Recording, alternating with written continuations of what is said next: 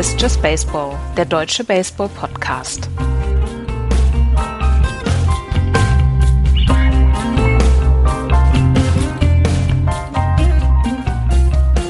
Der 9.8.21, das Playoff Race in der MLB ist im vollen Gange. Sieben Wochen sind's noch bis zum Ende der Regular Season und hier ist Just Baseball mit dem wöchentlichen Update. Hallo, liebe Freunde.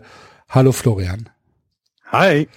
Auf Andreas verzichten wir, müssen wir diese Woche leider Gottes verzichten. Ähm, der eine oder andere von euch wird's mitbekommen haben. Für den Rest, Andreas hat im Moment äh, ein paar andere Dinge im Kopf, die wichtiger sind als Just Baseball. Äh, lieber Andreas, du weißt, ähm, wir denken an dich und äh, demnächst wird er auch wieder dabei sein. So. Ähm, wie kriegen wir jetzt die Kurve zu, zu, zu MLB? Ah, Boston Red Sox, Florian. Vielleicht ist das der, der beste Weg, ja. ja. Keine gute Woche für die Boston Red Sox. Ähm, zwei der letzten zehn Spiele nur gewonnen. Furchtbare Serie gegen die äh, Tampa Bay Rays. Furchtbare Serie gegen die Detroit Tigers. Und auch eine sehr schlechte Serie jetzt gegen die Blue Jays. Ähm, das, das war nicht schön, ähm, was in den letzten Tagen nach der ja, eigentlich nach der Trading Deadline äh, passiert ist. Sie sind aus der ähm, aus der Trading Deadline gar nicht zurückgekommen, haben jetzt innerhalb von zwei Wochen fast ihren kompletten Vorsprung auf die Yankees verloren, sind mittlerweile vier Spiele hinter den Tampa Bay Rays auf dem zweiten Platz in der American League East abgerutscht. Und was soll ich sagen? Ich habe Verlustängste, Florian. Das kann ich, also ich, äh, du, ich wache nachts äh, schweißgebadet auf, weil ich Verlustängste habe, denn ähm, ich habe noch Glück, dass mein Team gerade gewinnt, aber ich möchte nicht wissen, wie es mir geht, wenn ich mal so eine Woche habe, wo du nur zwei Spiele gewinnst. Und es ist ja auch nicht schlimm, wenn du nur zwei Spiele gewinnst. Das Dumme ist, wenn du gegen die eigenen äh, Divisionsrivalen das dann nicht tust. Also wenn du einfach da gegen die verlierst. Und ich glaube, also die Serie gegen Tampa also dass man, dass man erwarten kann, dass man nicht alle Spiele gegen Tampa gewinnt, ist in Ordnung. Also die sind, das ist ein gutes Team, aber dann alle zu verlieren ist doof. Viel schlimmer fand ich tatsächlich die Serie gegen die Tigers. Das war, das war übel, fand ich. Also das war nicht gut. So insgesamt nicht. Und ja. dass jetzt auch noch die Blue Jays irgendwie aufdrehen, ne? Das ist ja dann auch noch mal schlimm. Also äh, das passt gerade nicht. Es, oder es passt da gerade nichts. Und meine Frage an dich muss jetzt sein, war, was ist da, also was ist passiert? Also sie haben ja jetzt, es sind ja nicht irgendwelche neuen Köpfe, die sofort alle da mitspielen, sondern Karl Schwarber ist weiterhin verletzt. Also das gibt's doch nicht. Ja, in, also was wirklich signifikant war, ist, dass die Offensive nicht geklickt hat in den letzten Tagen ähm, oder jetzt im Prinzip schon in den letzten zwei Wochen. Ähm, sehr viele Spiele, die unter drei Runs waren, ähm, wo du dann ja tatsächlich auf die Mütze bekommen hast, weil das, weil, naja, das Pitching, es war ja nie das beste Pitching in der MLB. Ne? Und wir haben gesagt, wenn wir, wenn wir vier, fünf Runs äh, pro Spiel scoren, dann haben wir eine gute Chance zu gewinnen. Wenn du halt immer nur auf ein oder zwei Runs äh, hängen bleibst, dann verlierst du die Spiele halt. Ähm, wenn du gegen, gegen Detroit ähm, tatsächlich zwei Spiele hast, wo du einmal zwei Runs und einmal einen Run scores, ja, dann verlierst du halt auch gegen Detroit. Ähm, wenn du jetzt gegen die Blue Jays in den, in den, ähm, in den ersten drei Spielen hast du vier Runs gescored, hast aber zwölf kassiert. Dann hast du einmal eine 1-0-Niederlage, ähm, ein 2-1-Sieg, da hast du dann noch mal Glück gehabt und das Spiel heute Nacht, beziehungsweise von gestern auf heute, das war dann so ein bisschen ähm, ein Heartbreaker, weil die Boston Red Sox in den ersten fünf Innings ähm, sehr starken Baseball gespielt haben. Es stand dann zwischenzeitlich 7 zu 1 für, für die Red Sox. Ja, und sie verlieren halt 9 zu 8, weil äh, am Ende im achten Inning Matt Barnes äh, nochmal in sich zusammenbricht und äh, wir in den letzten, in den letzten beiden Innings dann nochmal fünf Runs um die Ohren ges äh, geschlagen bekommen und dann einfach nicht zurück äh, kommen konnten. Das war sehr, sehr, eine sehr, sehr, sehr, sehr bittere Niederlage, muss man, muss man schon sagen. Und ähm, ich glaube, als, als Überbegriff ist, es klickt gerade nicht. Ähm, vielleicht sind kann man auch an Statistiken ja, sehen, ne? Genau. Kann man auch an Statistiken sehen, ne? Also äh, nur die Pirates, also nein, in den, äh, in den letzten sieben Tagen haben vier Mannschaften sieben Spiele gehabt. Und äh, nur die Texas Rangers haben mit 15 Runs in den Spielen weniger Runs gescored als die äh, Red Sox mit 21 und die New York Mets, äh, über die wir auch noch dringend reden müssen, haben auch nur 19 Runs gescored und die schlechten Pirates halt auch nur 21. Also drei Runs pro Game, das ist ja gerade selber gesagt, im Schnitt. Das bedeutet, dein Pitching muss exorbitant gut sein und das war es eben dann auch nicht, wie du nee. erklärt hast. Eben. Ah. Vielleicht sind die Dog Days. Das ähm, kann sein, wir wissen, dass es äh, immer Slumps gibt in jeder mhm. Saison. Was du gesagt hast, ist halt das Signifikante. Du verlierst halt im Moment äh, divisionsinterne Serien und äh, das ist halt ein bisschen schade. Auf der anderen Seite ist es natürlich so, durch die sehr, sehr gute erste Hälfte der Red Sox ähm, sind sie ja weiterhin in Schlagdistanz. Also es ist nicht so, dass die Saison jetzt komplett verschenkt ist und dass man jetzt sagen muss, boah, alles ist Mist. Wer sich an unsere Saisonvorschau erinnert, der weiß, dass wir die Red Sox irgendwo so um äh, eine 500er Percentage, vielleicht 15, 515 äh, eingeordnet haben und sie nicht als absoluten Playoff-Kandidaten auf dem Zettel hatten. Ähm,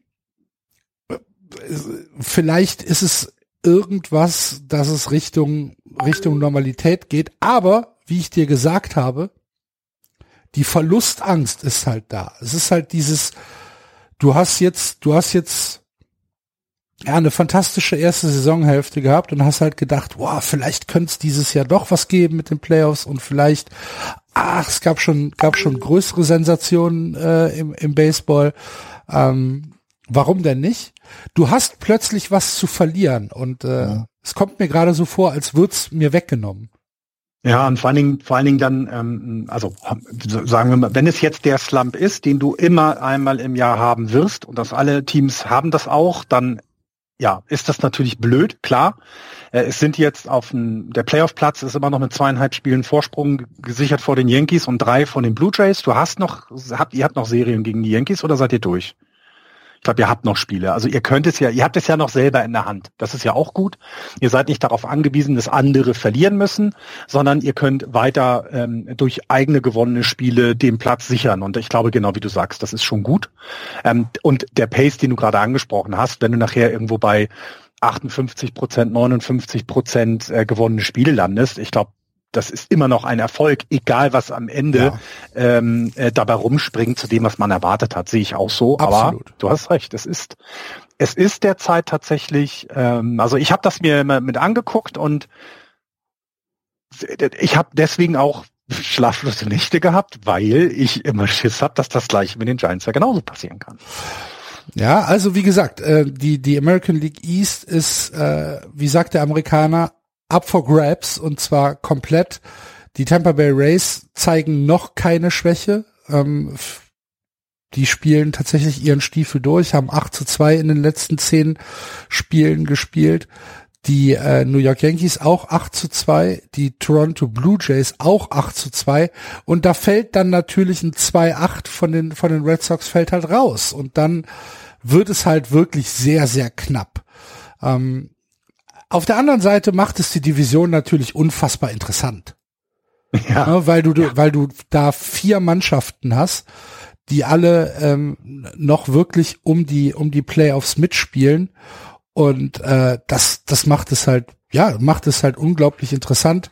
Wie gesagt, für die, für die Fans der, der Red Sox, wie jetzt für Andreas und, und, und mich, äh, ist gerade ein bisschen blöd. Aber Gut, was soll man machen? Es kommen auch, ich wollte gerade sagen, genau. ihr, habt schon alles erlebt. Es ne? wird auch erlebt. wieder besser werden. Was ich halt krass finde, ist, dass es, äh, äh, ne, wenn man vor der Saison gedacht hätte, welche Divisionen sind eng, wo ist es, wo erwarten wir uns einen harten Kampf, ne? Dann hatte man ja eigentlich die National League East gesehen und dass jetzt die die American League East so dicht beieinander mit allem ja ist, weil selbst die Toronto Blue Jays äh, sind zwar sieben Spiele weg vom Platz eins, aber die sind nur drei Spiele vom, vom Wildcard-Platz weg. Ne? Das ist also wahnsinnig krass. Und ähm, äh, der, der, die einzigen, die ja wirklich raus sind mit 29 Spielen weg, sind die Orioles mit 38 Siegen. Aber das dann, ne, das war halt auch so nie anders gedacht. Ja. Und äh, ja, das ist schon, das ist schon ähm, im Gegensatz zu den anderen beiden Divisionen der American League ist das schon echt ein Hingucker. Äh, ist es, ist es tatsächlich. Ähm, für die Red Sox geht's jetzt weiter mit äh, einer Serie wieder gegen die äh, gegen Tampa Bay. Oh Gott. Da äh, empfehle ich auf jeden Fall das Spiel am Donnerstag, Nathan Iovaldi äh, gegen Ryan Yabo. Äh, das könnte, das könnte echt ein gutes Spiel werden. Ja. Und äh, nächste Woche, also dann kommt eine, eine Wochenendserie gegen Baltimore und dann kommt äh, schon wieder eine Serie äh, in der Bronx bei den New York Yankees. Also es ist ein tougher Schedule, der jetzt in den nächsten Tagen noch auf die äh, Red Sox wartet. Und ähm, ja, müssen wir, müssen wir halt gucken, dass man da jetzt wieder ein bisschen Boden gut macht. Auf der anderen Seite muss man halt auch einfach den Hut vor den anderen Teams in der Division ziehen. Ähm, wenn, wenn du siehst, wie gesagt, die Tampa Bay Rays, die lassen gar nicht nach, die Toronto Blue Jays ähm, mittlerweile mit der besten Run Differential in äh, der American League East und der zweitbesten in äh, der gesamten American League ähm, mit plus 123 die gehen, die geben noch mal richtig Gas. Und äh, auch die New York Yankees sind so langsam in der Spur. Ähm, sie haben eine sehr überzeugende Serie gegen die Marlins gespielt, haben dann äh, Serie 3, 3 zu 1, nee, 2 zu 1 gegen die Orioles gewonnen, haben die Mariners gesweept, 3 zu 0 und ähm, spielen jetzt eine Serie gegen die Kansas City Royals. Also für die, für die New York Yankees ist es im Moment so, dass sie wirklich wieder auf auf Tuchfühlung kommen können und äh, hier auch nochmal wirklich entscheidend in das Playoff Race eingreifen können. Und wenn du überlegst, die waren halt schon zehn Spiele zurück, ne? Ja, und ähm, die beiden, die smarten Moves, die sie gemacht haben, die wir erklärt hatten, ne, mit, mit Rizzo und mit Gallo, haben, haben ihnen geholfen. Ne? Also du hast jetzt eben den Lefty, der, der, der der diesen, dieses kurze Ecke, die, die, die kurze Seite auf der rechten Bahn da benutzt, um, um Home Runs zu schlagen. Gut, Rizzo kriegt ihn auch im Centerfield drüber geballert, aber davon mal ab. Das hat irgendwie doch auch diesen, naja, wie man so sagt, diesen Momentum-Shift vielleicht mitgebracht. Ne? Also sie sind immer noch nicht, glaube ich, offensiv da, offensiv da, wo man sie noch erwartet hat. Das ist jetzt eine gute Phase, aber die kann auch wieder enden. Wir haben es bei den Yankees anders gesehen. Aber natürlich, es ist, ähm, es, es hat irgendwie, es hat gereicht, diese beiden äh, Kaliber sich äh, dazu zu holen. Und ähm, das, ich meine, ihr habt immer gesagt, dass die Yankees nicht, ähm, dass man die nicht aus dem Spiel nehmen darf. Ich hatte sie schon aus dem Spiel genommen ich bleibe auch dabei, sechseinhalb Spiele sind immer noch eine, das ist eine Woche Baseball, die du aufholen musst. Sie haben jetzt schon ordentlich was aufgeholt, aber wir hatten es gerade bei Boston gesagt, den Slump werden sie ja nicht jetzt die nächsten drei, vier Wochen weiterführen, sondern die werden auch wieder zurück in die Spur kommen. Und dann, ja, dann geht man im Gleichschritt und dann holt man keine Spiele mehr auf. Und ähm, deswegen, ich bin noch nicht ganz davon überzeugt, aber es war eine wirklich Hut ab, wie du sagst, tolle Woche von den Yankees. Äh, ähm, jetzt Einzige negative Nachricht ist, Anthony Rizzo ist positiv auf Covid getestet worden. Das heißt, er ist jetzt erstmal raus für eine Zeit, äh, je nachdem, wie lange dann äh, das dauert. Aber okay, das das ist in dieser Saison ja weiter. Ach so, und äh, äh, Aroldis Chapman, das ist auch nicht so eine, eine schlechte Nachricht. Der ist auch auf der auf der 10-Day-EL mit einer ja Ellbogengeschichte. Und Ellbogengeschichte bei Werfern ist immer doof. Das ist richtig. Da ist die zehn Tage Injury List ist halt eigentlich meistens immer nur der erste Step, ne? Die Hoffnung. Genau. Weißt du, so der, der genau. Hoffnungsschimmer am Horizont ja. sind ja nur zehn Tage. wir, wir, wir gucken mal, wie wir evaluieren und äh, gucken mal, wie es weitergeht. Aber ich meine, also jetzt weiß der geneigte Just Baseball Hörer ja, dass die New York Yankees bei uns nicht irgendwie der große Favorit sind in der, in der Runde hier. Mm, aber die Yankees haben schon eine, eine Menge, eine Menge Verletzungen gehabt dieses Jahr. Ja.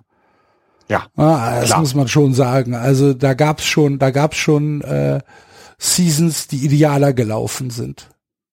Naja, wenn du guckst, dass, dass äh, Gio Urshela weiter 10-Day EL ist, Corey Kluber ist auf der 60-Day EL, äh, wieder äh, auch hier äh, Clark, Clark Smith, Schmidt, aber gut, der ist Double A. Äh, Miguel Anocha äh, äh mit zehn Tage äh, also ist immer noch auf der zehn Tage. Severino ist auch auf der 60. Also ja, exakt richtig. Die haben natürlich mit mit vielen Verletzungen zu tun gehabt. Ähm, das also ich meine, dass man jetzt so lange zum Beispiel Stanton und und und Judge mal auf dem äh, auf dem Diamond sieht, das hast du hattest du die letzten Jahre nicht. Das kommt eben auch jetzt das erste Mal seit langer langer Zeit wieder dazu. Hm. Ne?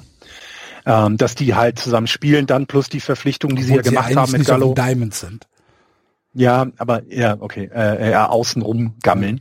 Äh, nee, und das ist klar. Also das ist äh, tatsächlich, ähm, muss man dann weiterhin sagen, sie halten sich echt gut. Und äh, man kann immer nur als als Boston und Race, als, als Red Sox und Race Fan hoffen, dass sie nicht so richtig ins Rollen kommen, weil offensiv ist da schon noch eine Menge möglich. Das stimmt. Ja, ist so. Also, die American League East wird spannend. Ähm, nicht ganz so spannend ist die Central, denn die Chicago White Sox haben ihren Vorsprung ausgebaut, sind jetzt zehneinhalb Spiele vor den Cleveland Indians. Die Detroit Tigers halten sich gut, kann man nichts gegen sagen. Die Kansas City Royals und die Minnesota Twins haben zumindest nicht viel verloren in den letzten zehn Tagen. Herzlichen Glückwunsch. Aber die Chicago White Sox ähm, zeigen dann doch wieder mal in dieser Saison, es geht eigentlich nur über sie, ne? Ja, und auch eben schon ähm, auch ebenso schön beständig. Also nicht ähm, nicht nicht so. Du hast nicht das Gefühl, dass das ein Ausrutscher ist, dass sie mal längere Zeit vor den Cleveland Indians sind, sondern dass das ist sehr beständig. Sie haben äh, immer mal Serien, die sie auch verlieren. Also sie haben jetzt in die, auch in der letzten Woche eine Serie zum Beispiel gegen die Royals verloren. Das muss man nicht machen. Ne? Das ist jetzt kein gutes Team. Ähm, aber äh, sind haben aber dann halt haben dann aber einfach äh, in Wrigley Field die Cups gesweept. Genau, oder eben ja. auch äh, äh, zu Hause die Indians äh, mit zwei, also wieder ein Spiel äh, äh, äh sich abgesetzt, weil sie eben äh, 2-1 äh, die Serie gewonnen haben. Exakt. Also ist, aber es ist, ich finde es ich find's immer noch erstaunlich gut. Ähm, und es ist auch da so, also den, den überragenden äh, äh, äh, Superstar, sage ich mal so, wie jetzt vielleicht ein Mookie Betts oder ne, Anthony Rizzo, Aaron Judge haben sie ja nicht, aber die Jose Abreus und Tim Andersons und so weiter, die die liefern einfach ab und es sind dann eben auch Namen, die wir vor, vor der Saison nicht so auf dem auf dem äh, Schirm hatten, wie Andrew Vaughn zum Beispiel, der auch immer wieder Klatschhits hat, ne? der immer wieder dabei ist und immer wieder auch ähm, äh, äh seine Runs dazu beisteuert. Ähm, das das ist tatsächlich sehr, sehr gut. Das macht richtig viel Spaß, ähm, auch denen zuzugucken. Dann spektakulär können sie auch. Ähm, ja, und ich, also ich meine, die Playoffs sind ihnen jetzt sicher. Also ich glaube auch. Ähm, das ist dann jetzt so. Ist ja auch in Ordnung. Ne? Also. So ein bisschen, so ein bisschen äh, das Unsung Hero Segment bei den Chicago White Sox ist sicherlich das Pitching. Ne?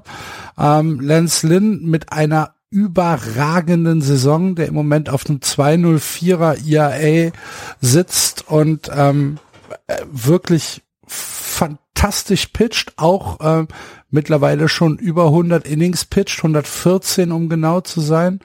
Äh, Lucas Giolito spielt okay, Dallas Keikel spielt okay und du hast äh, in Teilen einen wirklich, wirklich starken, starken Bullpen. Äh, Liam ja. Hendricks macht einen sehr, sehr guten Safe-Job. Ähm, du hast mit... Karen Brell hast du jetzt dazu bekommen, der, ja, genau.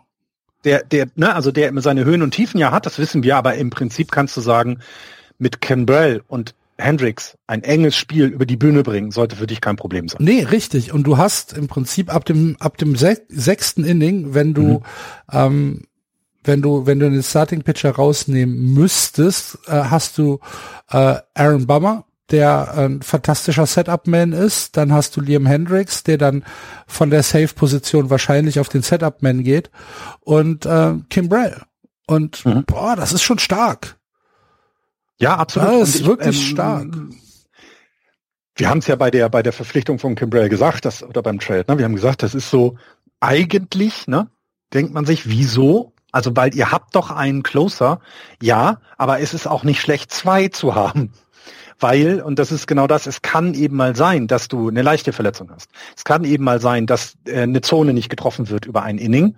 Ja, dann bringst du halt eben Hendricks oder andersrum dann eben Kimbrell und dann muss, da muss sich der gegnerische äh, Manager schon wieder darauf einstellen, ähm, seine Line-Up durcheinander zu mischen. Ne? Also äh, ja, ich, ich sehe auch, das, das ist ziemlich gut gemacht, äh, auch gut zusammengestellt und trotz Tony La Russa klappt das alles. Ne? das ist jetzt gemein. Mein, mein, meinst du trotz oder wegen? Trotz, würde ich eher sagen. Ich glaube, also er trägt sein äh, Schärflein dazu bei, auf jeden Fall, aber ich, äh, wenn ich das jetzt mal vergleichen sollte mit einem anderen Trainer, den ich relativ häufig sehe, also was äh, Gabe Kepler an Matchups jedes Spiel den Gegner vor Schwierigkeiten setzt, wie er geschickt Bullpen, aber auch ähm, Pinch-Hitter einsetzt. Äh, das ist ein anderes Niveau, als Tony La Russa das macht. Trotzdem, die Siege geben ihm ja recht. Also es ist ja nicht so, dass er jetzt ein schlechterer Manager als Kepler ist. Nein, er ist ein anderer Manager und es ist gut. Aber es ist, glaube ich, schon ein, ein, ein, ein Unterschied. Ähm, aber es klappt und ich glaube, das ist das Wichtige. Wenn der Erfolg da ist, dann klappt es vielleicht auch. Und die, die, das, das Ruckeln ganz am Anfang der Saison, wo es wirklich tatsächlich ähm, naja, wo er teilweise Regeln nicht genau mehr oder nicht genau kannte, aber na gut, das passiert auch woanders, dass man Regeln nicht kennt als Profi-Sportler äh, und Profi-Beteiligte an einem Profi-Spielbetrieb. Das passiert halt, aber es ist, war schon komisch, aber das ist jetzt alles vorbei, würde ich sagen. Ähm, krass war in der letzten Woche, ich glaube, Abreu wurde auch wieder achtmal abgeworfen gefühlt. Ich glaube, das ist der Typ mit den meisten Hit-by-Pitches in der Liga. Also unf unfassbar. Hm. Unfassbar. Das war, oh, Glaubst du, dass diese, ähm, dass diese, ich sag jetzt mal Dichte an guten Relievern bei den Chicago White Sox auch äh, zu, zu Ego-Problemen führen kann? Wenn du jetzt siehst, in den letzten Spielen ist Kimbrell ähm, nicht als, als Closer eingesetzt worden, ähm, sondern ist davor ja praktisch als äh, ja als als Reliever eingesetzt worden. Ich glaube im ersten Spiel auch nur für ähm, für 0.2 aus. Puh. Glaubst du, glaubst du, das ist erstmal so ein Testballon oder könnte das auch zu Ärger führen? Da kenne ich beide Persönlichkeiten nicht zu, mhm. zu genug. Ich weiß nicht, wie sie beide drauf sind. Es gibt, glaube ich, Closer, die ihre Rolle auch haben wollen.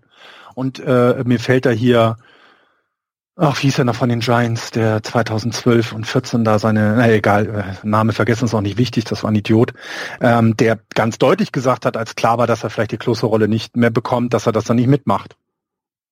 Und wenn du so jemanden hast, dann kann das dazu führen. Wenn du aber andersherum sagst, naja gut, ich habe hier die Chance, ich komme, ich bleibe in der gleichen Stadt, ich muss noch nicht mehr die Kinder umsetzen, ähm, die haben einen längeren Weg, äh, ich habe einen längeren Weg zur Arbeit jetzt am Morgen, ähm, dann kann es eben auch sein, dass du vielleicht darauf verzichtest, weil ganz ehrlich, den, den White Sox, äh, an die White Sox glaube ich genauso, dass sie einen langen Playoff Run haben können, wie die, wie die Rays zum Beispiel. Mhm. Dafür ist das Team sehr ausgeglichen und gut.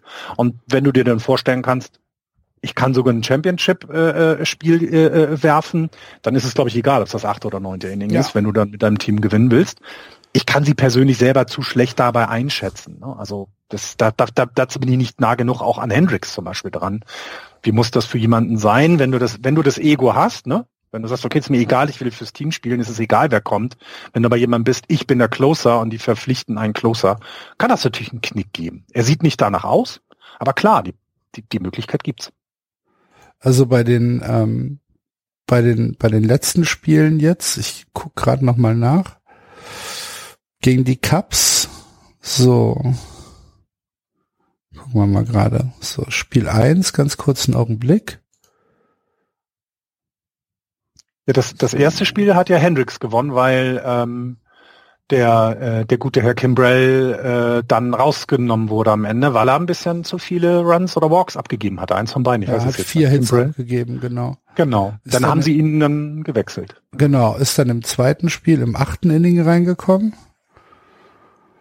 Und im dritten Spiel Gucken wir mal. Gar nicht. Okay. Da hat Lopez, äh, Tipera und Ruiz haben dann das Relief-Pitching gemacht. Das ist schon sehr tief, was die White Sox haben. Ja. Ich bin ja. sehr gespannt. Ja. Und wie du gesagt hast, die Division ist äh, wahrscheinlich jetzt äh, Anfang August.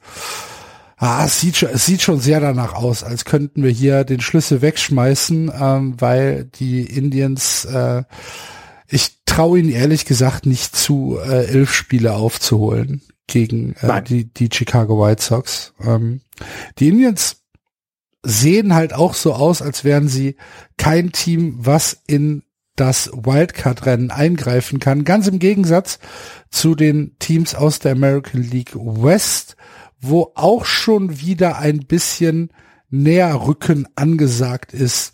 Denn die Oakland Athletics äh, sind näher an die Houston Astros rangekommen. Die Astros aktuell 66 Siege und die Oakland Athletics 64 Siege. Dahinter die Seattle Mariners 59 Siege, auch noch nicht raus.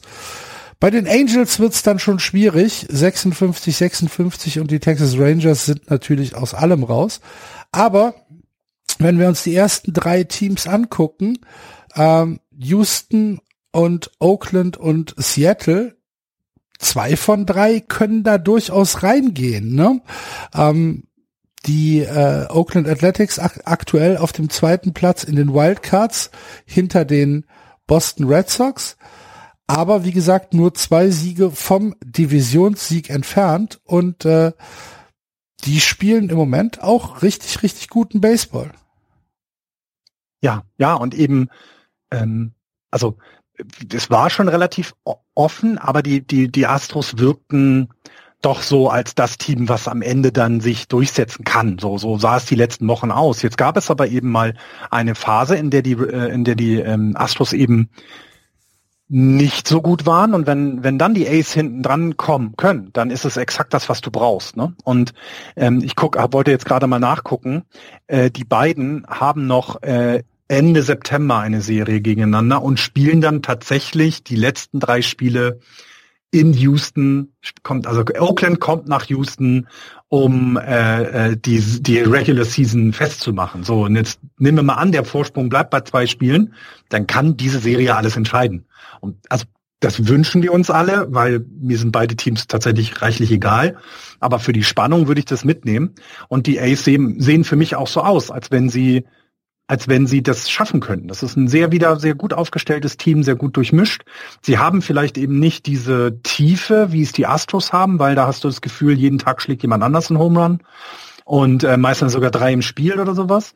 Ähm, aber diese Tiefe ist da, das Pitching ist da, äh, Bullpen sowieso schon immer und und ja, ähm, sicher sein können sich die Astros nicht mehr. Das sah schon mal anders aus. Ja. Ja, wie gesagt, äh, mich, äh, ich gehe da eher vom anderen Blickwinkel dran und denke so, wow, die Angels äh, spielen, äh, nicht die Angels, die Athletics spielen im Moment richtig stark. Ähm, warum ich auf die Angels komme, letztes Wochenende gab es eine Serie, eine Vier-Spiele-Serie der Athletics gegen die Angels. Und jetzt ohne nachzugucken, Florian, wie viel Runs haben die LA Angels in vier Spielen geschafft? Vier. Das ist richtig. Oh, ich habe jetzt nur, das war wirklich, ich habe nicht nachgeguckt. Vier Spiele, vier Runs ähm, haben die die Angels äh, zu Hause gegen die Oakland Athletics gescored. Zweimal sogar, ach Gott, sogar zweimal zu null, ne? Ja, skandalöserweise haben sie ein Spiel trotzdem gewinnen können mit 1 zu 0. Ja. Äh, aber trotzdem, das war, das war schon, das war schon hart. Äh, 4-0 verloren, 2-0 verloren, 8-3 verloren und dann ein Spiel 1 zu 0 gewonnen. Das, äh, da, das war, das war schon, das war schon sehr, sehr, sehr, sehr stark von den Athletics. Ähm, auch wenn wir natürlich weiterhin dabei bleiben, dass halt die Angels die Angels sind und halt dysfunktional as F. Hell. Punkt, Punkt. Ja, gut. Vielen Dank. Gerettet. Ähm, aber nee, das, das hat, das hat mir sehr, sehr gut gefallen. Ähm, die äh, Houston Astros, du hast es gesagt, haben halt ein bisschen äh, geschwächelt. Unter anderem eine Serie bei den Giants und die hast du bestimmt verfolgt. Ja, das war die Hölle. Warum? Weil die Astros sind. Das ist ein ekelhaftes Team. Ähm, alle Spiele waren, in allen Spielen war es so, dass äh, die Astros im ersten Inning schon Home Runs geschlagen haben. Also gefühlt immer 48 zu 0 liegst du zurück und versuchst dann nicht irgendwie wieder ranzukrebsen. Es war nie so, dass du das Gefühl hattest, irgendein Team dominiert die Serie. Es war immer eng, auch wenn die Ergebnisse am Ende mit, mit irgendwie zwei Runs, drei Runs Vorsprung dann das Spiel ausgegangen ist, hatte das, hattest du nie das Gefühl, dass einer den anderen komplett dominiert. Ähm, sollte es so eine Serie nochmal wieder geben, werden das super enge Spiele. Also unfassbar. Das Pitching der Astros ist verdammt klasse. Die Offensive ist beängstigend. Also das, das hat überhaupt keinen Spaß gemacht zu gucken. Nur genau immer dann, wenn die Giants gewonnen haben, konntest du am Ende durchatmen. Aber ich habe schon echt die Luft angehalten. Also das, das war nicht schön. Also äh, weil sie zu stark sind. Also die, die, die, naja, die aber ihr habt ja, was, was heißt, weil sie zu stark sind? Ihr habt zwei von drei gewonnen. Ja klar, natürlich, das war immer das Gute daran. Aber die, bei den Astros ist es exakt so wie auch bei den Giants im Moment die, die geben nicht auf. Die, die hören nicht auf, Baseball zu spielen. Die machen immer weiter. Manchmal hat man das ja so ein Gefühl, na, dann, ne, dann liegst du schnell 3-4-0 hinten und dann kommt nichts mehr zusammen. Verlierst du halt mal ein Spiel 3-4-0. Das passiert ja am Baseball. Dafür sind es zu viele Spiele. Aber bei beiden Teams in der Serie hattest du nicht das Gefühl, dass auch nur ein Meter Grund abgegeben wird. Da wird jeder Zentimeter musst du dir hart erarbeiten. Es war nie einfach. Ähm, es war eben viel Rumgewechsel. Es war viel auch Glück in einigen Situationen, dass ein Ball mal durchgeht, so wie es sich ihm gehört. Und natürlich bin ich hinterher, war ich, hatte ich die breitesten Schultern in ganz Hamburg-Barmbek natürlich. Äh, weil wenn du, ne, wir hatten den Astros-Indikator mal ein, in die Welt gesetzt und wenn du dann eine Serie Entschuldigung, wenn du eine Serie dann gegen die Astros 2-1 gewinnst, dann kannst du dich schon gut fühlen. Muss ich ehrlich gestehen. Das war eine tolle Sache. Ja, kann ich mir vorstellen. Ähm, aber was mir an Astros Stelle wahrscheinlich ein bisschen mehr Kopfschmerzen bereiten würde, war die letzte Serie jetzt am Wochenende. Mhm. Zu Hause gegen die Minnesota Twins, die sie mit 3 zu 1 verloren haben. Und ähm, das ist das ist ein Spiel zu viel oder vielleicht sogar zwei, die man gegen die Twins verliert. Ja, absolut. Zumal eben na, äh, wir auch ähm, gesagt hatten ja durch den, den Trade von Cruz, äh, haben die Twins halt eben gesagt, alles klar, die Saison ist für uns dann jetzt auch vorbei und das ist auch in Ordnung so. Wir gucken, dass wir, dass wir das, was wir noch an Trades machen, dass wir für die nächste Saison uns junge Leute wieder noch ins Team holen und unsere Strategie weitergehen. Und gegen so ein Team dann naja, also es klingt jetzt blöd, aber 7-5 verlieren, finde ich, ist für die Astros, das steht ihnen nicht. Ja. Also nicht so, wie ich es äh, äh, erlebt habe, wie sie gegen uns gespielt haben, gegen die Giants gespielt haben. Das passt, diese Serie passt so überhaupt nicht. Denn davor hatten sie eine Serie gegen die Dodgers, die sie 1-1 äh, äh, gespielt haben. Das war auch intensiv wie nix anderes. Und dann eben davor, ne, ganz klar die Mariners besiegt in der Serie, die Rangers, so wie man sich das vorstellt. Du gegen die schwächeren Teams, äh, äh, die haust du dann halt eben weg und verlierst ein Spiel in der Serie, das passiert mal. Aber nicht drei gegen die Twins. Ja, ja das und, hat wehgetan. Und was, was in allen Spielen, also da können wir ja auch auf die Spiele bis zu den äh, Giants zurückgehen, auffällt, ist, dass sie ähm, tatsächlich viele Runs kassieren. Ja. Ähm, sie, sie kassieren äh, wirklich, wirklich viele Runs. Wenn wir von den Giants bis zu den Twins gehen, dann sind die Runs, die sie kassiert haben, sechs, acht, fünf. Einmal haben sie ein Shutout gegen die Dodgers, null. Dann wieder sieben und gegen die Twins fünf, fünf, 0 und 7. Äh, da hast du zwei Spiele drin, wo du keine Runs kassiert hast, aber halt acht Spiele, wo du richtig Runs kassiert hast. Und das ist ähm, für das für das Astros Pitching ähm, ist das zu viel, weil auch also äh, vom Talent her und auch ähm, vom vom Anspruch her äh, sind das zu viele Runs, die du kassiert hast. Und wie gesagt, da würde mir jetzt die Serie zu Hause gegen die Minnesota Twins würde wir wirklich am meisten Kopfzerbrechen bereiten. Und, und äh, mit, mit dazu kommend eben, was wir gesagt haben, dass die Ace eben gerade etwas besser dastehen. Ne? Die Rangers 3-0 gesweept, die Padres 2-1 äh, gewonnen, äh, 1-1 gespielt, die Angels 3-1 gewonnen. Also die gewinnen dann jetzt ihre Spiele und holen eben dann das auf. Und, und das möchtest du auch als Astros nicht, ganz ehrlich nicht. Du möchtest nicht, dass die Ace sich jetzt ransaugen und äh, bis zum Ende, ja, wenn es bis zum Ende zwei Spiele wären, Würde ich mir Gedanken machen, tatsächlich. Da würde ich auch schlecht schlafen als Abschlussfan. Ja. Ist so. Gut, wir müssen ein bisschen Tempo machen heute, liebe Leute. Deswegen gehen wir in die National League und äh, schauen dort auf die vielleicht größte Geschichte der letzten Woche, der letzten zehn Tage. Die Philadelphia Phillies. Oh mein Gott, Florian, werden sie jemals wieder ein Spiel verlieren? Nein. Nein. Legen wir jetzt fest, nie wieder. Sweet Wahnsinnig. Gegen, Sweet gegen die Nationals, Sweet gegen die Mets. Mittlerweile die Führung übernommen in der American League äh, East mit sechs Spielen über 500. Müsste man mal überlegen, vielleicht weiß das ein Hörer, äh, ist das die, die größte über 500 ähm, Differenz, die wir dieses Jahr in der, in der National League East hatten. Ich könnte es mir sein, fast vorstellen. New York hat auch immer, immer knapp an der ja, 500 zwei, drei über 500 ja? oder so, ne? Hatten wir ein Team in der National League East, was schon mal sechs Spiele über 500 war? Das ist eure Hausaufgabe diese, genau. diese Woche. Fragen wir nächste Woche ab. Liebe Hörer, genau. schreibt uns, schreibt uns bei Twitter in die Kommentare, wer das war, wann das war und belegt es bitte. Nur die Lösung hilft uns nicht. Wir brauchen auch den Rechenweg. Ähm, ja, die Philadelphia Phillies, wie gesagt, sechs Spiele über 500, damit jetzt an der Spitze. Übrigens natürlich, wie es sich für ein Spitzenteam in der American League East gehört, mit negativem Run Differential.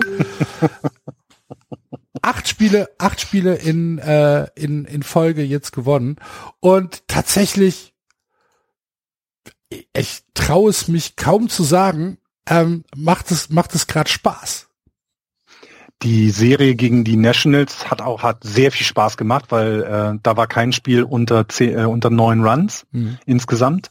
Also da ist immer was passiert und es war auch teilweise sehr knapp. Ne? Also da haben die Phillies dann nur 7-6 oder 7-5 gewonnen oder 5-4 gewonnen. Also kein Blowout oder sowas. Es war immer eng, es war immer ein Führungswechsel. Es ging hin und hin und, hin und her. Ähm, gegen die Mets jetzt, ich glaube, also äh, es sind halt die Mets und ich könnte mir vorstellen, dass das jetzt quasi dann Nail äh, äh, war der, der alles zumacht da, weil die jetzt kommen rein. jetzt kriegen wir wieder wütende Zuschriften. Ja. Ja, ich, ja, aber ich, also wie, was macht das denn bitte mit dir, wenn du in, in ne, also als ich glaube mit Mets-Fans macht das nichts mehr.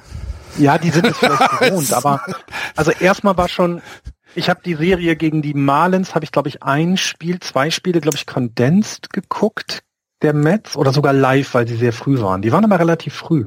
Und dann wechseln sie ins fünfte Inning oder sowas. Und eigentlich so nach den Statistiken her hätten die Mets diese Spiele alle 18 zu 0 gewinnen müssen, weil die hatten ständig a ton of runners on base, sagte irgendwann ein Nerv der, der Mets-Kommentator. Die haben ständig Leute on base gebracht, aber die Marlin-Pitcher und die Marlins-Defense hat es immer wieder hinbekommen, dass davon weniger über die Platte gegangen sind, als im Endeffekt dann auf der Platte oder ähm, on base war. Und das war frustrierend gegen die Marlins. So. Das tut schon mal weh, Phillies saugen sich ran. Und dann gehst du in die Serie nach nach Philadelphia. Es waren jetzt, wie gesagt, keine richtigen Blowouts dabei. Das letzte Spiel hat mit 3-0 vielleicht am deutlichsten. Mit einem Two-Hitter von Zach Wheeler. Äh, der übrigens eine fantastische Saison und ich gönne ja. diesem jungen Mann das so, so sehr. Ähm, äh, und und dann über, wirst du jetzt überholt und stehst da. Du hast wieder was getan. Ne? Du hast dir mit Bias jemanden geholt, der eigentlich dich ein bisschen nach vorne bringen soll. Defensiv vor allem auch, ne? Das Infield mit, mit Lindor und Bias, ey, das ist doch super. Und ja, jetzt fängst du an, die Spiele zu finden. Was habe ich letzte Woche gesagt? Was habe ich letzte Woche gesagt? Wir warten noch zwei Wochen, bis Bias äh, bei den Mets aus dem Stadion geboot wird. Ich glaube, es gab die ersten Boosts jetzt. Ja, gab's schon.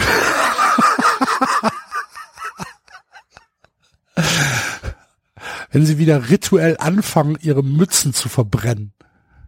Also ähm, was, was halt eben was halt eben schlimm dazu kommt jetzt, ne? Also mit äh, äh, die beiden, die naja, das auch defensiv so ein bisschen tragen sollen mit Lindor, der ist jetzt auf der 10-Day-EL seit dem 7. August. Und, und Javier Baez ist gerade Day-to-Day, also da weiß man noch nicht ganz. Er muss noch mehr getestet werden. Ähm, was war das? Ach so, jetzt haben sie nicht gesagt, wo die Verletzung ist. Ach, Hip. Ach, die Hüfte. Die nee, Hüfte. Ach, ja. Ja, ah, wunderbar. Oh, die? Hüfte. Oh. Ja. Oh. Ja, der Grom weiterhin. Ja. Es ist alles noch nicht klar, was mit DeGrom wird. Und das ist jetzt, gerade passt das gar nicht. Ne? Das ist äh, zum allerschlechtesten Zeitpunkt verlierst du Lindor und, und, und Bias und dann kommen die Phillies, die gut drauf sind und ja. Dann ist die Führung in der Liga weg und sogar der zweite Platz. Also du wirst ja dann nicht nur von, von Philadelphia überholt, sondern weil die Division so eng ist, schiebt sich ja noch Atlanta mit einem Ja, aber spielt das eine Rolle? Spielt das eine Rolle in der, in der National League East? Äh, nein, aber weißt du, also psychologisch meine ich das. Oh, ne? das du weiß bist ich nicht, nicht. nur von den Phillies überholt, sondern dann kommt auch noch das nächste Team. Ah, da weiß ich nicht, ob das psychologisch tatsächlich eine Rolle spielt. Jedes Team weiß, dass äh, der Wildcard-Platz nicht aus der National League East kommt und Ah, dass du die Division gewinnen musst. Hm, San Diego schwächelt auch. Also es sind im Moment, also äh, im Moment sind es sieben Spiele auf dem Wildcard-Rennen, auf dem Wildcard-Platz zu den Padres. Ja. Aber Cincinnati ist ja dran, da können wir gleich noch drüber reden, mit zweieinhalb Spielen an San Diego. Aber ja, klar, also ja, es ist natürlich klar, dass du über den Divisionssieg kommst. Und gefühlt haben, haben, haben das ja auch mit den Braves und mit den, mit den Phillies die Mannschaften dort verstanden. Es haben sich ja beide Teams auch verstärkt. Die Mets haben auch was getan. Jeder wusste also, da geht's jetzt los. Und dass aber die Phillies jetzt so aufdrehen, dass die tatsächlich m, mal diese Serie dahinlegen. Also einerseits, das Team ist ja auch toll anzuschauen, das macht ja auch Spaß, die sind ja auch, ähm, also da passiert ja auch immer was, das ist super. Ähm, wobei eben diese Run Differential immer noch mir, naja, Sorgen bereitet, will ich nicht sagen, aber es ist ja ein Indikator dazu, dass es halt auch sehr schnell wieder in die andere Richtung gehen kann. Und deswegen, naja, ein Augenmerk auf die East weiterhin, wie im, im, im vielleicht nicht auf dem Niveau so hoch wie in der American League, aber von der Spannung her äh, ebenbürtig, definitiv. Absolut. Hast du recht. Und ähm, ich meine, wenn sie eins ist, die äh, National League East, dann ist sie halt noch spannend. Ja, und das ist ja genau. auch etwas, ist ja auch etwas, äh, an dem wir uns begeistern können, wenn dann bis zum Ende September die Division auf vielleicht einem überschaubaren Niveau trotzdem immer noch eng bleibt und wir in der letzten Woche vielleicht drei Teams haben, die nah beieinander sind, die einfach nur zwei Spiele auseinander sind, dann haben wir da noch Spaß. In ähm, ja zum Ende der Saison. Und ähm, warum nicht?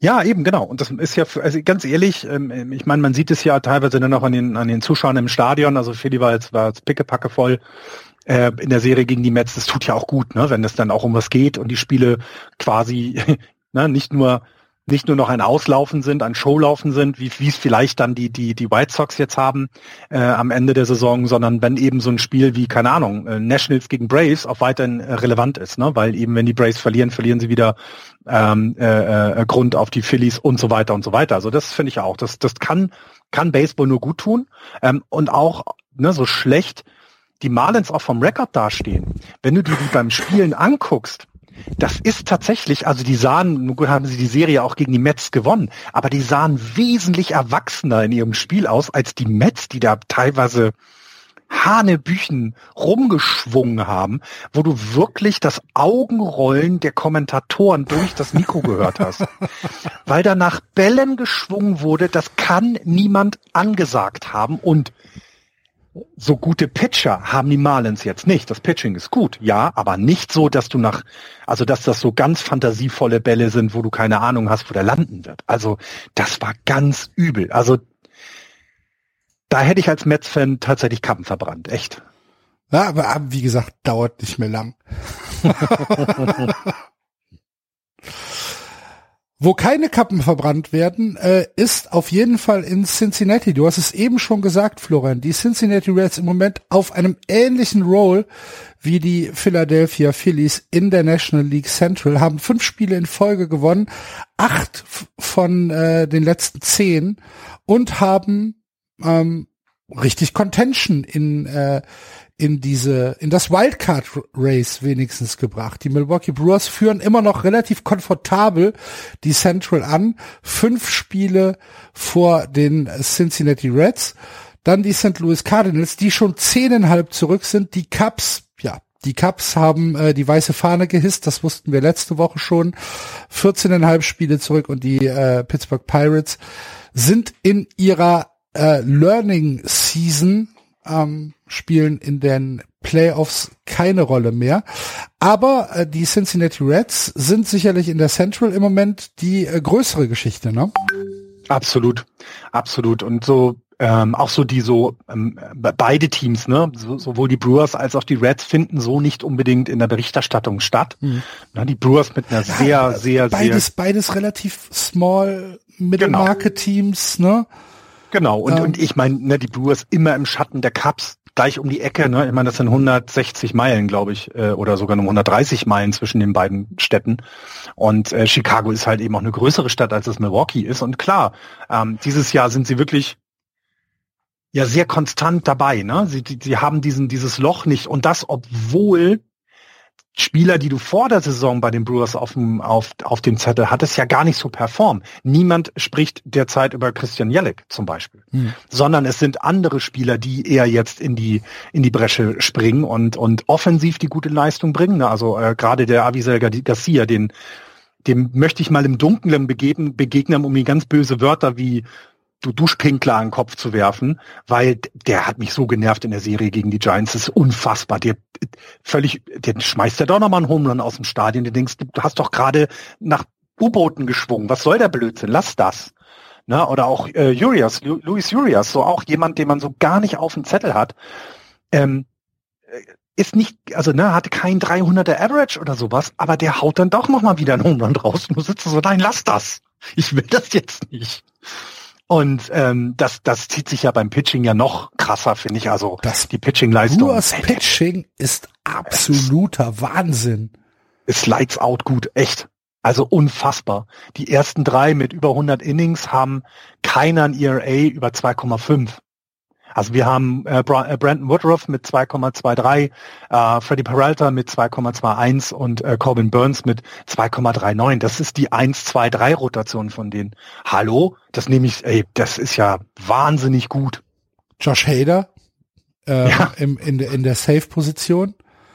Boxberger, ne? allein der Name, ne? auch so ein Relief-Pitcher, der wirft da Bälle, da denkst du dir, ach du meine Güte, wie, wie die Giants gegen die überhaupt Runs gescored haben, ist, ist ein Wunder, weil das ist ganz tolles Pitching.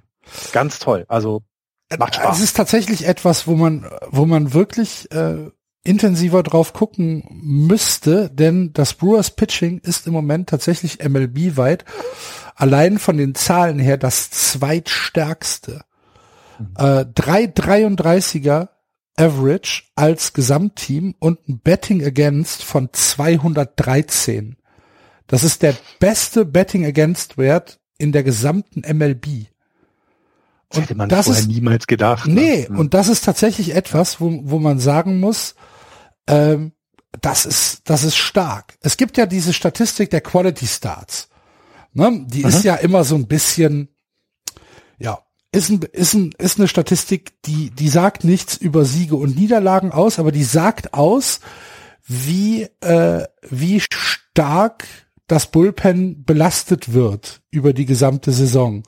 Wenn du wenige Quality Starts deiner Starting Pitcher hast, dann musst du halt öfter auf das Relief zurückgreifen. Und ähm, die Milwaukee Brewers haben tatsächlich 52 Quality Starts äh, bisher in der Saison gehabt. Das ist die drittbeste Quote in der gesamten MLB. Das heißt, die Starting Pitcher der Milwaukee Brewers machen einen fantastischen Job, entlasten ihr Bullpen, entlasten ihr Reliever noch dabei, die dann natürlich weniger Innings pitchen müssen, die fitter sind, die den Arm dann mhm. auch für die späten Spiele haben und das ist einfach sehr, sehr, sehr, sehr, sehr, sehr gut. Muss man. Und, und wie wir es gesagt haben, es geht komplett un unter, ne? Ja, das es geht, es geht tatsächlich, es geht tatsächlich unter. Du hast es jetzt, du hast ja. eben gesagt, äh, wenn, wann haben wir denn über Brandon Woodruff gesprochen? Wann haben wir denn ja. über Freddy Peralta gesprochen? Wann haben wir denn über, über Corbin Barnes gesprochen? Ja. Ne, ne, nicht, nicht wirklich oft. Und wenn du siehst, 223, 221, 239 als One-Two-Three-Punch. Ja, herzlichen Glückwunsch. Ja. Ja, eben. Und, und ähm, dann kommt noch dazu, wenn man denn jetzt den Rest der Saison guckt, jetzt haben wir die Reds, die, die, die rankommen, ne, die jetzt sich wirklich schön rangesaugt haben, noch für mal Druck auch ausüben. Aber tatsächlich, es gibt nur noch eine Serie, die die Reds gegen die Brewers spielen. Die haben ihre Spiele schon durch. Ähm, das heißt, es ist nicht so wie bei den Astros und Ace, wo noch sechs Spiele zu spielen sind und man damit sich quasi ja äh, den anderen noch überholen kann. Nee, das ist hier gar nicht so. Also die Brewers in einer komfortablen Situation. Sie müssen sich anstrengen und wir haben ja auch gesagt, also ich glaube, sie brauchen jetzt für den Rest der Saison auf jeden Fall einen Christian Jellick in, in MVP-Form der letzten Jahre, also dass er wieder dahin zurückkommt ähm, und, und ähm, vielleicht einfach noch ein bisschen aufdreht, ne? dann, dann passt das. Aber ähm, es ist enger geworden, aber es sieht schon wirklich gut aus für die Brewers. Und mich, mich freut es aber auch für die, für die Reds, weil die ja auch einen Weg eingegangen sind, ähm, den, wo, ja, so unbeachtet über die letzten Jahre sich ein Team zusammengestellt haben, das tatsächlich ja kompetitiv geworden ist. Ne? Und das, das ist, das ist wirklich gut. Also ähm, ähm, hätte nie gedacht, dass die mal, also ich meine, wir haben alle mit den Cardinals eher gerechnet, dass die dieses Jahr wieder äh, äh, stark mit oben äh, dabei sind. Dass es die Reds weiterhin so gut hinkriegen wie auch die letzten Jahre, das ist einfach toll und macht tut der die, der der der der der Franchise ja auch mal wieder richtig gut, ne? Und da dran kommt, zu bleiben. Ja, und das Interessante ist, wenn man sich jetzt äh, den Vergleich anguckt zwischen den Cincinnati Reds und den äh, Milwaukee Brewers, die Cincinnati Reds sind im Prinzip das genaue Gegenteil der Milwaukee Brewers. Die Cincinnati Reds kommen halt eher übers Betting. Ähm, haben die fünftmeisten Runs gescored, haben die fünftbeste Betting Average und eine sehr, sehr gute On-Base Percentage, die drittbeste in der gesamten MLB mit 3,35. Das heißt tatsächlich, jedes Inning ist jemand von den Cincinnati Reds on Base. Beim Pitching haben sie ein bisschen Probleme, ähm, haben äh, da tatsächlich einen relativ hohen IAA für eine Spitzenmannschaft, 446 kombiniert. Da müssten sie ein bisschen was tun. Aber ähm, das, das Betting ist halt sehr, sehr zuverlässig. Ja, absolut. Und, und äh, ich meine, äh, du hast mit Nick Castellanos jemanden, der 323er Average hat. Du hast mit äh, Joey Votto, der 23 Homans hat. Und äh, ja, also da machen wir uns keine Sorgen. Also würde ich auch nicht sagen. Ähm, ich mag zum Beispiel auch den Impact, den Jonathan India dieses Jahr hat, ein relativ junger Spieler, der ähm, der immer wieder auch für Clutch-Hits äh, äh, äh, zur Verfügung steht. Mein Crush on, äh, auf Jesse Winker hatte ich schon erzählt. Auch letztes Jahr schon. Der, der, der bleibt so konstant in seinen Leistungen. Ähm, äh, wir sind jetzt bei 23 Home Runs bei ihnen, also genauso viele wie Joey Votto und auch der Average mit 310 und eben der On-Base Percentage. Also Jonathan India On-Base Percentage über 400. Also das heißt, ja der kommt auf Base und das ist das, was du brauchst, wenn du Runs scoren willst. Ne? Ähm, Nick Castellano hat einen 378er On-Base Percentage, Jesse Winker 390. Äh, 390. Also die Leute kommen einfach was? auf Base. Welchen? 390? 393. Also 390, 390? ja. Äh, der hat, also die, die kommen eben an Base und werden dann nach Hause gebracht. Äh, und du musst eben, also gegen, gegen Cincinnati musst du deine besten Pitcher ausstellen und auch deine beste Pitching- und Defensivleistung bringen. Sie werden trotzdem Runs scoren. Das macht es sehr spektakulär tatsächlich. Also das ist wirklich, wirklich gut. Das ja. ist, äh, das ist schon toll anzusehen. Ähm, ich glaube aber das, was du gesagt hast, also das Bullpen müsste noch ein bisschen zusammenwachsen, ähm, damit sie in den späteren Innings ähm, nicht mehr diese Probleme haben, wie es jetzt teilweise ist, wenn sie nicht führen. Ähm, du hast eben das Starting Pitching mit vielen Innings dann, aber auch zu hohem ERA. Ne? Also äh, Luis Castillo mit einem 4 ERA ist dann vielleicht als dein Top-Pitcher zu viel. Aber ganz ehrlich, sie werden die, die, die Brewers weiter ärgern. Ähm, sie werden mit der Wildcard nichts zu tun haben, da reden wir gleich drüber, warum. Und ähm, ja, die, die, die, die Spannung bleibt, es, es bleibt halt auch leider, den Reds bleibt halt nur noch leider eine Serie gegen die Brewers. Drei Spiele ähm, oder vier, weiß ich jetzt gar nicht, aber eins von beiden, das ist ähm, ja, naja. Aber, aber ich meine, wir behandeln die National League Central ja abseits von den Chicago Cubs und äh, in Teilen von den St. Louis Cardinals tatsächlich ja manchmal ein bisschen stiefmütterlich. Müssen wir uns, müssen wir uns ja selbst ankreiden, dass wir halt über die Brewers und die Reds also wir erkennen das schon an, aber es sind halt einfach nicht so die Teams, die man halt day für day to day verfolgt. Ähm, aber das ist vielleicht falsch. gerade in diesem Ja. Moment. Ne? Definitiv, weil die, die Reds kannst du dir immer angucken.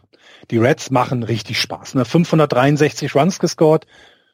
Die Dodgers haben in der Liga mehr mit 583. Also da passiert immer was auf dem Feld. Ähm, und es ist immer eng, es ist immer knapp, es ist immer intensiv, ähm, wenn die spielen. Und das macht es dann auch manchmal aus. Ähm, es ist halt nicht so konstant in allen, allen Teilen, in all drei Teilen, die du brauchst. Starting Pitching, äh, Relief Pitching und Offensive. Da sind die Brewers eben diese fünf Spiele noch besser. Ja. Gut. Wer im Moment besser ist als die San Francisco Giants, das müssen wir eruieren. Wahrscheinlich niemand, denn die Giants sind das erste Team, was 70 Siege in der Saison gesammelt hat. 30 Spiele über 500, Florian. Wenn dir das jemand vor der Saison gesagt hätte, ihr seid am 9.8. 30 Spiele über 500, dann hättest du wahrscheinlich ja, du hättest wahrscheinlich, du hättest wahrscheinlich nicht dran geglaubt, oder? Nein, nein, nein und ähm, äh, definitiv nicht. Also in keinster Weise überhaupt nicht. Ähm, und vor allem, dass dann auch die die die Giants Statistiken anführen, ähm, wo ich gedacht hätte, das passiert so nie wieder, weil so jemand wie Barry Bonds werden wir nie wieder sehen. Also jemand, der 70 Home Runs schlägt. Ähm, das war die Saison, in der wir das letzte Mal über 100 und irgendwas Home geschlagen hatten, weil wir zwei hatten, die alleine davon 100 geschlagen haben. Irgendwie 70 Barry Bonds und noch irgendwie ein anderer mit 30 in der Saison. Das heißt, ähm, es sind dann auch so überraschend viele Dinge. Ne? Wir werden, wir werden wohl ein Team sein, ähm, das ähm, sehr, sehr viele Home Runs schlägt. Also wir sind jetzt bei 169 und es wird wohl kein einziger Spieler sein, der über 30 Home Runs hat. Das gibt es sonst nicht, weil irgendeiner trägt das Team und schlägt die vielen Home Runs und das ist hier nicht so, sondern es verteilt sich auf Spieler äh, sehr gleich. Und ähm, auch was ich vorhin gesagt habe, äh, ähm, bei den Astros muss man zu den Giants auch sagen, die wollen nicht verlieren. Also du hast das Gefühl, egal wie es steht, die, die lassen dich nicht in Ruhe und die werden dir alles dagegen werfen. Und wenn du dann Linkshänder auf dem, auf dem Mount gibst, ja, kein Problem, da wird ein Rechtshänder der nächste At-Bat machen. Das kriegen wir hin. Und der Rechtshänder ist dann jemand, der vielleicht nicht den riesen Average hat, aber gegen Rechtshänder ist er richtig gut. Und dann geht der Ball ins Feld, du stehst, hast jemand auf Base und plötzlich fängt das Zittern beim Gegner an. Also es ist unfassbar. Es ist, ich, es ist ich habe heute, gestern Abend das Spiel.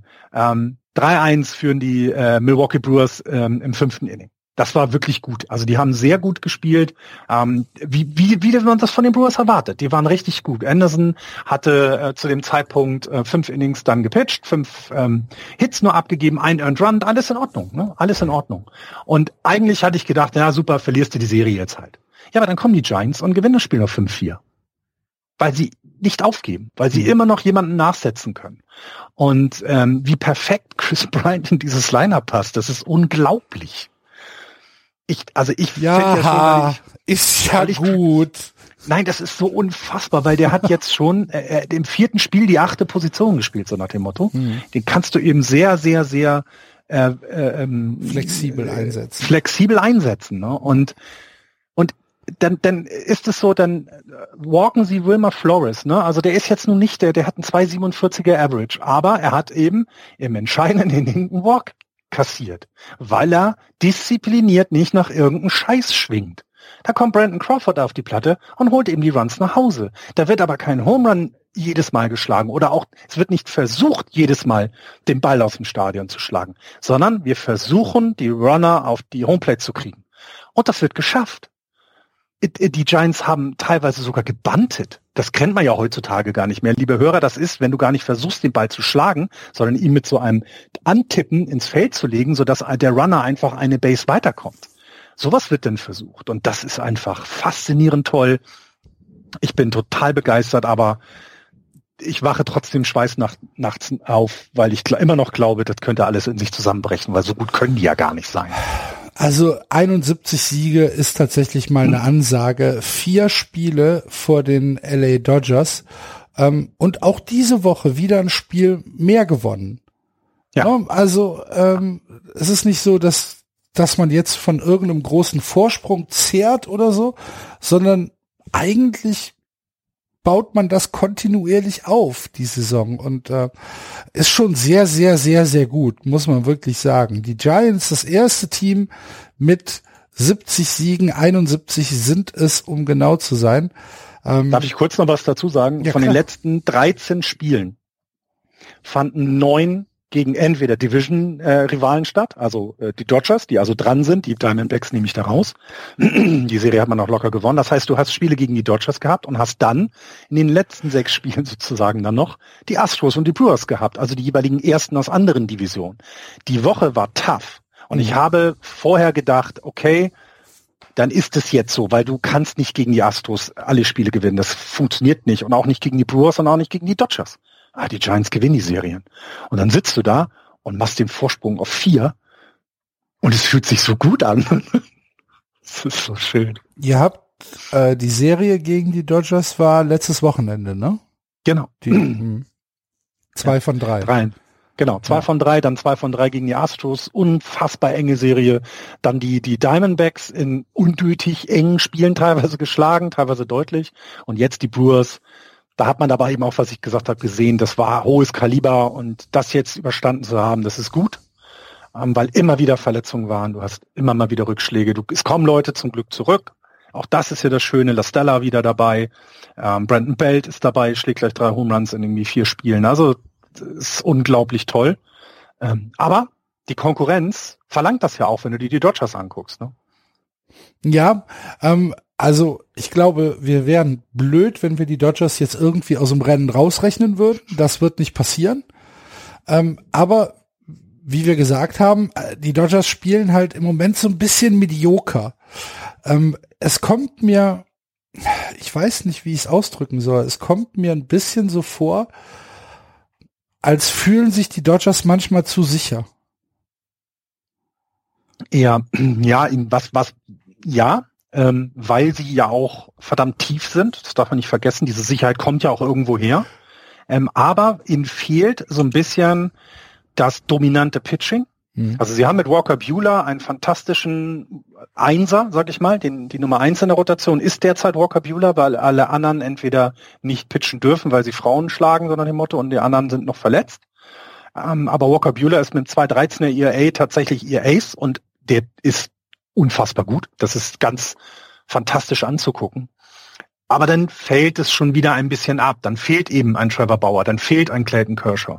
Dann fehlen eben die Leute, die dir dann vielleicht ein knapp an Dreier ERA bringen. Und ich meine, äh, Trevor Bauer war ja sogar noch auf einem besseren ERA unterwegs, bevor ähm, er auf die Administrative Leave List gekommen ist. 2,59 hat er, also auch das ist nicht schlecht.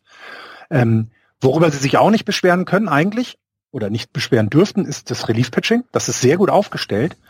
Aber auch dort gibt es plötzlich Lücken. Ne? Also Kenley Jensen wird zweimal von den Giants von Mount geholt, äh, mhm. äh, weil er weil er das nicht hinkriegt. Auch äh, Black Trainen hatte äh, Schwächen. Ähm, es, es ist nicht mehr dieses Ach Gott, die sind auf jeder Position mit dem Besten, was es gibt, ausgestattet, sondern es wirkt so ein bisschen löcherig, aber immer noch auf einem verdammt hohen Niveau. Das darf man dabei dann bitte nicht vergessen. Ähm, und es kommen ja auch Leute zurück. Weiterhin, ne, Clayton Kershaw wird vielleicht sogar im Dezember dazukommen. Ganz ehrlich, wenn du David Price mal für ein paar Innings als Starting Pitcher ausstellen kannst oder ins Long Relief, dann hast du es auch nicht so schlecht. Ähm, also ne, auch Gonsolin ähm, hat, wenn er dann mal Starting Pitcher war, hat er eigentlich ähm, immer gute Leistung gebracht. Ist halt eben noch nicht so der der der der äh, in der fünfer Rotation immer ganz genau reinkommt. Also aber ja, es, es wird löchrig, glaube ich, im Moment. Es ist nicht mehr so dieses, oh Gott, die Dodgers kommen, oh Gott. Das ist so ein bisschen weg. Mm, ja, ich weiß gar nicht, ob das tatsächlich, ob das tatsächlich weg ist. Ähm, ich, ja, ich weiß ja, es du, nicht. Ich weiß, ja, ich, also ich, ich traue, ich traue den Giants da noch nicht wirklich über den Weg, wenn jetzt, ähm, wenn jetzt die Dodgers ich meine, es sind nur noch zwei Monate. Es sind noch, wie wir gesagt haben, sieben Wochen. Ich glaube, da wird sich noch was tun. Und ähm, ich bin Ich möchte noch mal so ein Beispiel bringen. Na, also äh, Bases, äh, also quasi nicht Bases loaded, sondern irgendwie Runners in Scoring Position. Ähm, der Ball wird von, von Albert Buchholz, der ja da tatsächlich teilweise relativ häufig auch an der Platte steht, ins Feld gebracht und ich sag mal, wäre er 20 Jahre jünger, hätte, wäre er auf die Eins gekommen und wir hätten sogar einen Run durchgebracht. Dadurch, dass er eben aber 20 Jahre zu alt ist, ähm, ist es das sichere Aus. Mhm. Und das hatten sie die letzten Jahre nicht. Da musstest du um jedes Aus gegen die Dodgers, die, musstest du das Beste, was du hast, ähm, musstest du in, den, äh, in der Defense bringen und auch die Pitcher mussten ihr allerbestes bringen. Das ist jetzt nicht mehr bei jedem Spieler so. Und das meine ich mit, ist es löchrig. Na, oder eben Candy Jensen gibt Home Runs ab. Das hat er auch lange nicht getan. Na, das sind so Dinge, die er ist immer noch ein fantastischer Setup oder eben auch Closer kannst du wunderbar einsetzen. Das ist absolut super, aber es wird löchriger. Und das sind so die Dinge, die ich meinte. Gar nicht so, ähm, dass man sie ab, äh, man darf sie auf gar keinen Fall abschreiben, da hast du vollkommen recht. Und die Giants dürfen sich auch in keinster Weise in irgendeiner Form ähm, da sicher fühlen. Aber zum Beispiel, die Dodgers haben 13 Extra Inning Games äh, in dieser Saison gehabt. Rate mal, wie viele davon sie gewonnen haben. Vier. Eins. Nein, überleg das ja, mal. Ja, ja, klar. Also jetzt mal ernsthaft. Das sind die Dodgers. Ja. Und nicht die Montreal Expos, die das letzte Mal so eine schlechte äh, Extra Innings Bilanz hatten. Ich habe es gerade gelesen. Und das sind Dinge löchrig, sage ich. Ne? Das ist nicht mehr so dominant.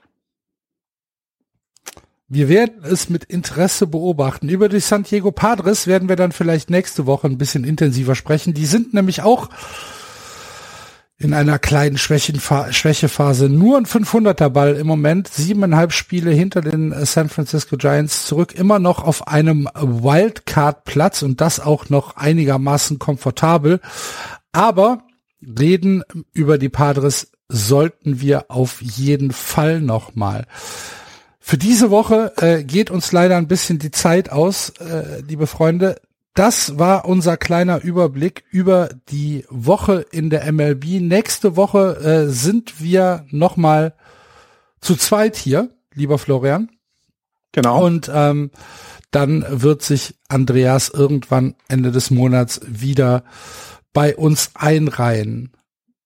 Wir danken für die Aufmerksamkeit. Wir hoffen, ihr hattet Spaß für Kritik, Anregung, Fragen, was auch immer. Unsere sozialen Kanäle sind offen. Das kennt ihr auf Twitter, auf Facebook oder bei uns im Blog.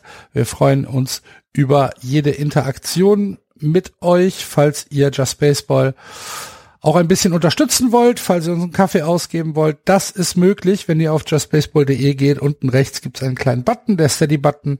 Dort könnt ihr uns auch ein bisschen unterstützen. Wir danken sehr an alle, die das schon machen. Und äh, damit entlassen wir euch in die nächste Woche Baseball. Wünschen viel Spaß, Playball, macht's gut. Tschüss. Ciao.